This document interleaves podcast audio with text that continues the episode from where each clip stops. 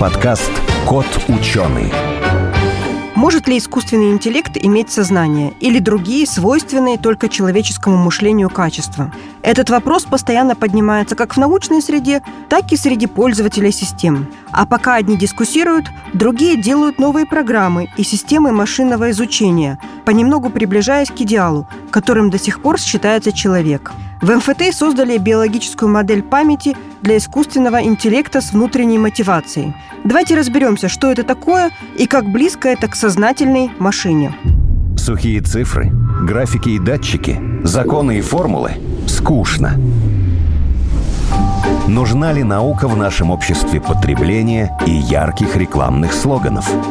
Пандемия и природные катаклизмы показали, что без науки нам в никуда – это подкаст «Кот ученый», где мы попытаемся понять, что происходит в окружающем мире и постичь суть явлений.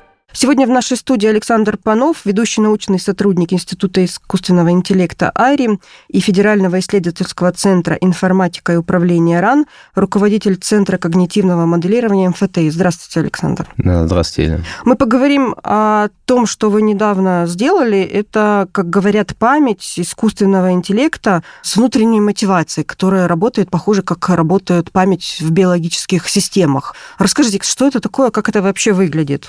Ну, выглядит это, конечно, как обычно в таких исследованиях в области искусственного интеллекта и компьютерных наук. Это стоит некоторый сервер или компьютер, в котором работает программа. И эта программа как раз состоит из многих модулей. И такие программы называют системами искусственного интеллекта. Они решают определенные задачи, которые им архитектор или разработчик предлагает для тестирования их возможностей. И вот мы как раз разработали один из самых главных модулей для таких программ, системы искусственного интеллекта. Это биологически правдоподобная память. Биологически правдоподобная это означает, что она работает по тем же принципам, как работает память человека. А как моя память отличается от памяти компьютера? Ну, то есть там жесткие диски, а у меня, допустим, эти отделы головного мозга. Это правда, да. Но мозг, конечно, совсем не как машины Тьюринга работает. Все наши компьютеры как машины Тьюринга работают. Грубо говоря, это такая длинная-длинная бесконечная лента с такими ячейками, в которые мы что-то записываем, что-то стираем. А мозг, он, вот есть такая хорошая книжка и термин, он как бы такой голографический. То есть э, мы можем можем с вами условно выбросить пару нейронов из головы, ну, даже не пару, там, а угу. сотню. Это иногда по утрам происходит у каждого человека, да?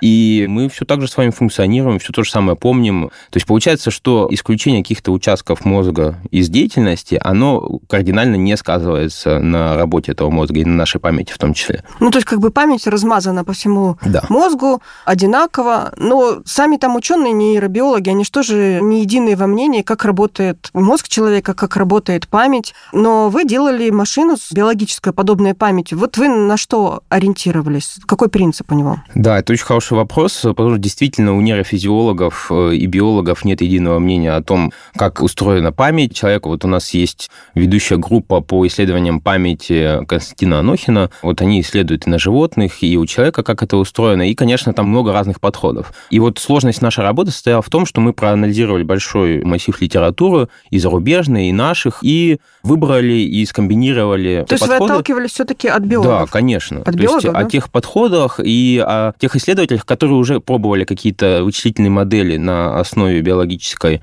информации строить, и мы разработали свою собственную лучше, чем аналоги. Ну и расскажите, как? Это получается, что у вас там стоит компьютер, и если из него там кусок выбросить, ничего не потеряется из памяти? Так что ли? А, Нет? Ну, естественно, что так как мы занимаемся софтом, а не железом, а приходится нам запускать на том же железе, на котором, к сожалению, приходится запускать все существующие системы искусственного интеллекта, то есть это те же самые машины тюнинга, то есть в каком-то смысле, конечно, если мы там компьютер выключим или там уберем у него какой-то жесткий диск или там модуль памяти, вынем, то наша программа перестанет работать. Но зато она функционирует функционально именно моделирует то, что происходит в коре головного мозга человека. То есть в каком-то смысле, если мы не с железа уберем, а частично какие-то элементы программы, то она продолжит работать. Это правда. Вы только что сказали, к сожалению, приходится запускать на тех же компьютерах. А на чем хотелось бы? Ну, есть такая теория и подходы по высокоразмерным представлениям. Это вот как раз про голографичность мозга, да, о том, что у нас все знания распределены. И вот есть такая математическая теория векторно-символьной архитектуры, которая подсказывает нам, как нужно нужно новые архитектуры процессоров создавать, которые работают не на тех же принципах, на которых текущие системы фон Неймановской и тюринговской архитектуры работают. Вот такие хорошие работы на Западе ведутся в Intel, и я думаю, что это очень перспективная работа. Вот как раз на таких компьютерах наша модель будет работать лучше, эффективнее, и нам не нужно делать скидку на то, что, ох, нам приходится не на том железе запускать. Так, а что ваш искусственный интеллект умеет? Обычно, когда мы создаем какие-то системы искусственного интеллекта, мы их тестируем на стандартных задачах, так называемых бенчмарках, которые у исследователей, у лаборатории есть и которые все лаборатории пользуются. Мы тестировали на задачах, связанных с навигацией в помещениях, в таких клеточных средах, где нужно быстро научиться определять необходимые ресурсы, расположенные вот в таких комнатах, в помещениях. Очень похоже на то, как биологи проводят эксперименты с мышами. То есть строят такой лабиринт, ставят где-нибудь такую приманку, и мышь должна быстро добежать до туда, при этом меняют разные такие элементы этого лабиринта, окраску, структуру лабиринта, и смотрят, как быстро мышь находит вот эту подсказку. Вот точно так же мы это сравнивали с нашим алгоритмом, который обучался угу. находить вот такие ресурсы в разного рода такого лабиринта быстрее, чем другие методы, которые так делают. Это он в натуре происходило или где-то в виртуальном Да, это некоторая симуляционная среда, в которой угу. мы тестировали этот подход. То есть это может быть применимо для какого-то беспилотника, да, допустим? Да, мы можем запустить на роботе. У нас в лаборатории есть робот, который в таких офисных помещениях ездит, передвигается, и мы вполне можем запустить этот алгоритм на этом роботе, посмотреть, как он э, будет передвигаться, быстро находить цель. В целом это в дальнейших планах по работе с такими роботехническими системами у нас есть. Это может быть применимо для роботов, и это может быть применимо в виртуальной реальности или нет? Ну, допустим, если запустить такую программу в какую-то игру, там, где надо что-то искать. Да, конечно. То есть везде, где нужно взаимодействие со средой, неважно, виртуальной или реальной, мы можем вот эту модель использовать как составную часть большой комплексной системы искусственного интеллекта. Так, это поняла. А теперь что вот значит внутренняя мотивация? Ну, О, то есть, это э... самое главное. То есть, Она э... себе сама говорит, я молодец? В каком-то смысле, да, именно так. Вот у нас с вами, кроме таких важных функциональных элементов мозга, как кора, в которой память в основном находится, системы памяти, а есть подкорковые структуры, так называемые базальные ганглии. Э, у нас которые... еще есть дофаминчик, вот а именно. у нее? Вот э, как или раз у него? мы... Кстати, у вас это каком... она или он? Точнее сказать, что это оно. А что, нет имени даже? Нет, есть, мы его называем э, him agent, hierarchical intrinsic motivated agent. Значит, но... наверное, он все-таки, да? Ну, наверное, все-таки он, да. Но если по такой англоязычной кальке, то it, оно, да, обычно угу. всегда так мы говорим. Тем более, все-таки нельзя сказать, что это что-то одушевленное до сих пор. Все-таки некоторые элементы только. Так вот, вот эти базальные ганглии как раз у нас занимаются тем, что регулируют наше поведение вот этими подсказками. В том числе влияют на выбросы нашего дофамина, которые нам сигнализируют о том, что что-то хорошо, у нас радость появляется от того, что мы какую-то цель достигли. Вот именно здесь мы смоделировали такую систему и скомбинировали ее с моделью памяти. То есть э, при достижении цели и при выделении каких-то подцелей, которые итоговую цель помогают достигнуть, у агента вот такой аналог дофамина выбрасывается, который а служит что это аналог дофамина? Ну, на самом деле, это такой алгоритмический аналог, да, то угу. есть вот такая степень регуляции того, насколько какие-то последовательности событий, которые видит агент, запоминаются в его памяти. У человека это примерно точно так же, да, когда есть такой серьезный выброс эмоциональный, да, мы намного лучше что-то запоминаем. То есть, когда придаем какой-то личностный смысл событиям, это намного лучше запоминается вспоминается. Ну, если вы говорите, что этому искусственному интеллекту присуща какая-то эмоциональность, то вот же как раз оно и переход... Нет, вот это разные Не вещи. переход. Нет, это не переход. Конечно, эмоциональность и мотивация – это разные вещи. Притом, конечно, существует много работ в области искусственного интеллекта, которые пытаются моделировать эмоции, но в каком-то смысле можно сказать, что эмоции – это вот такая пена на, таком, на поверхности, да, чего-то, а вот поверхность и глубина – это вот как раз система мотивации, система постановки целей и возможность целеполагания агентом.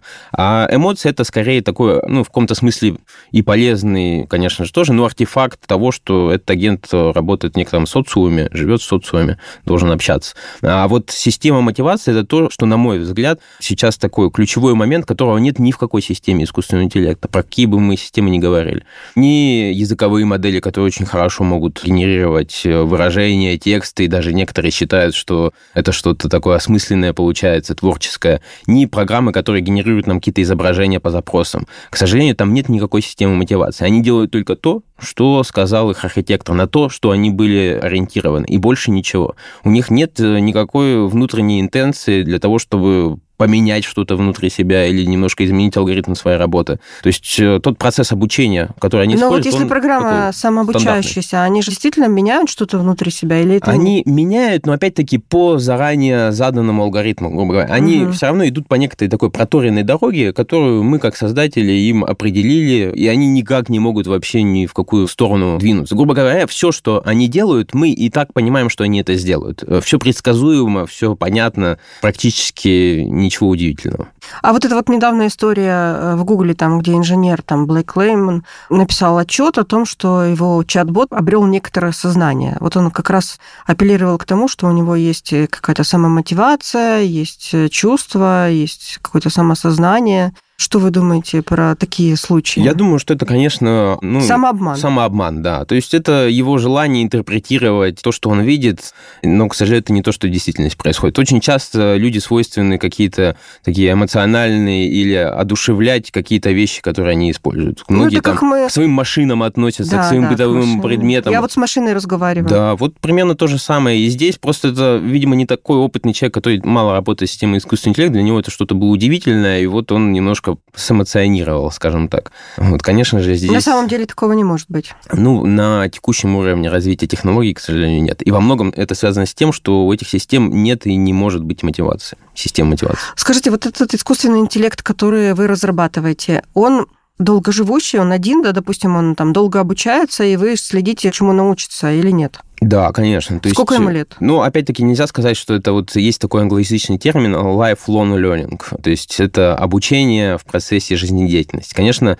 наша система не обладает таким процессом обучения, то есть мы ее запускаем, она отрабатывает, все равно мы ставим ей высокоуровневую цель. То есть нельзя сказать, что мы полностью сделали агента, который сам себе ставит любого уровня цели. Он может себе под цели поставить. Но в любом случае он был разработан для вот определенных задач, на которых мы его тестируем. Как только он ее выполнил, все, его миссия завершена, мы запускаем новую версию такого агента. То есть он не остается где-то там он работать в виртуальной среде бесконечно долго, да. Вот эта вот память, о которой вы говорите, есть ли у нее такие характеристики, как, допустим, она там какая-то очень большая память, или там э, очень быстродействующая, или быстрый обмен данными? Какие вот плюсы, какие минусы? Ну, во-первых, важный момент связан с тем, что он совсем, вот эта система памяти, не похожа на то, как современные искусственные нейронные сети работают. Современные искусственные нейронные сети работают совсем не так, как нейронные сети мозга человека, это все хорошо знают. То есть у нас в мозге человека, к сожалению, нет такого механизма, как градиентный спуск или там оптимизация некоторых функции потерь.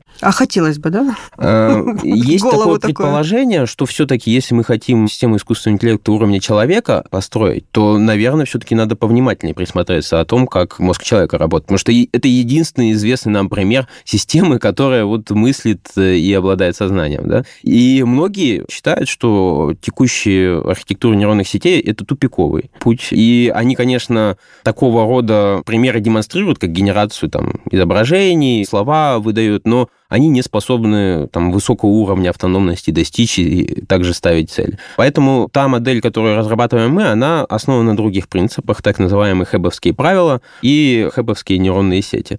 И вот это основное ее отличие. А что вот это значит? Она это такое свойство, когда у нас коннекционистская модель, то есть модель, состоящая из нейронов, образует э, связи между этими нейронами по принципу того, что эти нейроны активируются одновременно, связь усиливается. Если они активируются в разнобой, то связь ослабевает. А вот это такое основное хэбовское правило. И это именно то, как работают реальные нейроны в мозге человека и как образуются синапсы между ними. Конечно, это тоже упрощенная модель, но это существенный шаг именно в такую биологическую правдоподобность. И вот э, наша модель позволила нам достаточно интересные сложные задачи решать. До этого такого рода модели, они очень простые задачи могли решать. Мы смогли ее объединить вот с системой внутренней мотивации и построить такую иерархическую модель. Это тоже очень важное свойство человека, то, что он может формировать такие абстракции. То есть э, вот он выполнил некоторое действие, запомнил ее, и вот эту последовательность действий применяет как одно новое действие большое. То есть вот мы с вами научились э,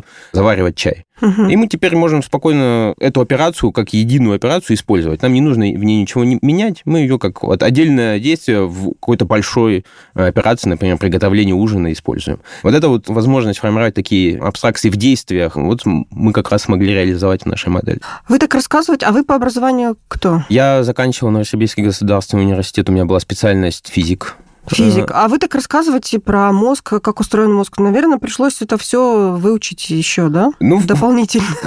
Это очень такой интересный вопрос. Да, конечно. Вот у меня моя кандидатская диссертация в Институте системного анализа под руководством Геннадия Семеновича Осипова была как раз посвящена вот такого рода междисциплинарным исследованиям на стыке биологии, психологии и э, теории искусственного интеллекта. И да, конечно, вот как раз в это время, можно сказать, я познакомился со многими работами в этой области. Конечно, нельзя сказать, что мы, как специалисты, которые моделируют э, и строят э, такие биологически правдоподобные модели, разбираемся очень хорошо, так же, как нейрофизиологи и биологи. Угу. Они всегда к таким моделям относятся в каком-то смысле скептически, потому что они действительно знают, насколько сложно устроен наш мозг, и любые такие упрощения для них, они, ну, скажем так, болезненные. Ну, им сложно с ними иногда мириться, но, тем не менее, явно, что нужно двигаться в эту сторону, и как бы это хорошая возможность использовать эти принципы для улучшения работы системы искусственного интеллекта. Вот я слушала интервью с Татьяной Черниговской, она угу. как раз как физиолог, она как раз говорила о том, что нужно делать такие системы математические, физические, угу. компьютерные,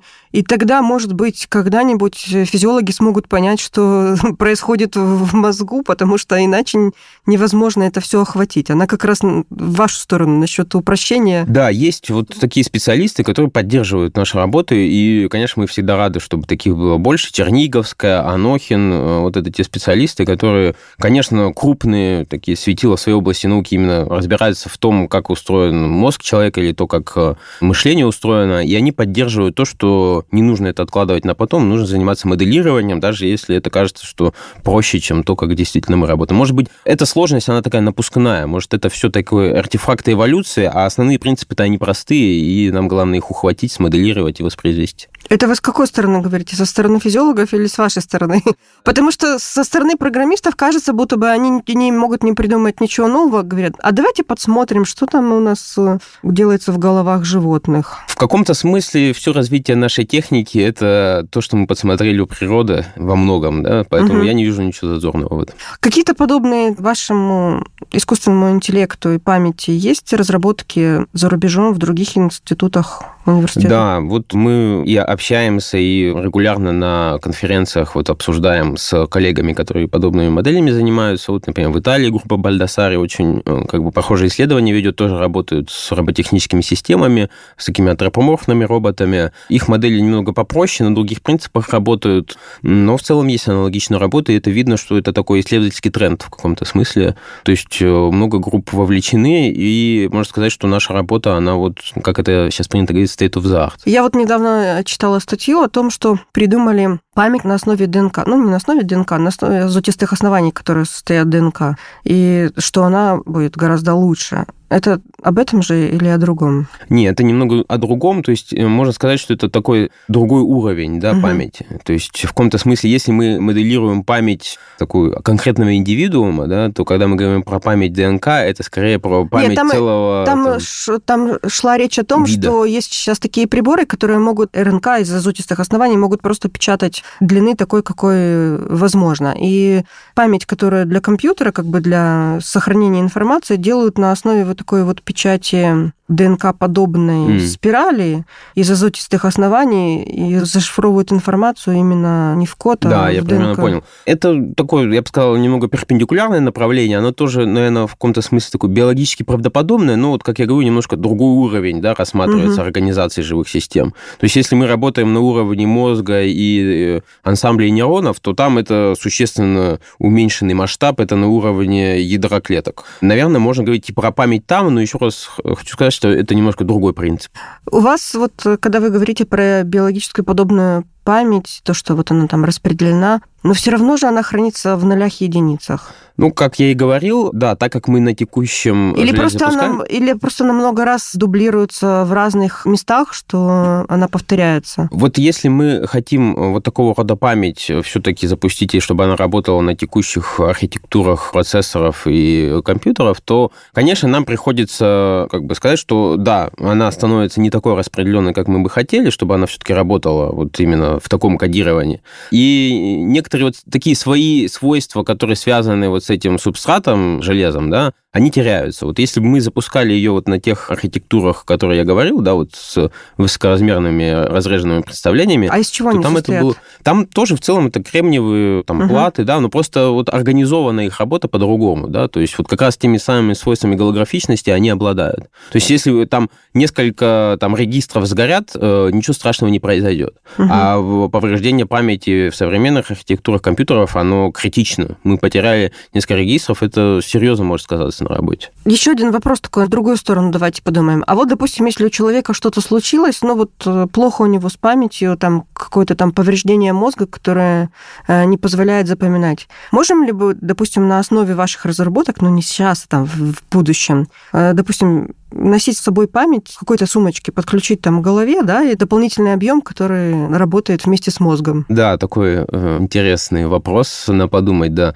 Просто для реализации таких систем, конечно, нужен большой комплекс таких технологий, и я бы сказал, что вот такая биологически правдоподобная память это не самая сложная часть вот таких э, систем. Нам тут скорее важно правильные нейроинтерфейсы разработать, то есть мозг-компьютер. Это вот тоже Мгм. очень интересное направление, которым в высшей школе экономики занимаются, в АРИ в том числе. И здесь скорее проблема в том, чтобы даже связать не вот специальным образом организованную память в компьютере и мозг человека, а чтобы вот стабильно работала вот эта вот э, связь между ними, чтобы сигналы передавались, не терялись и э, Ну ладно, давайте, это не, чело- связь, давайте да. не человека, давайте что-нибудь там попроще попробуем, какого-нибудь там червя. это даже не так важно. В любом случае, когда мы работаем с нейронами, неважно, у червя это или у человека, у человека просто их больше, да, у червя поменьше, да, но в каком-то смысле принцип работы в том, что нам нужно сигнал правильно передавать и в нужные нейроны, это и есть как бы вот эта идея Связать. нейроинтерфейса, да. Вот здесь проблема. Вот эта Мгм. связка пока что очень плохо работает.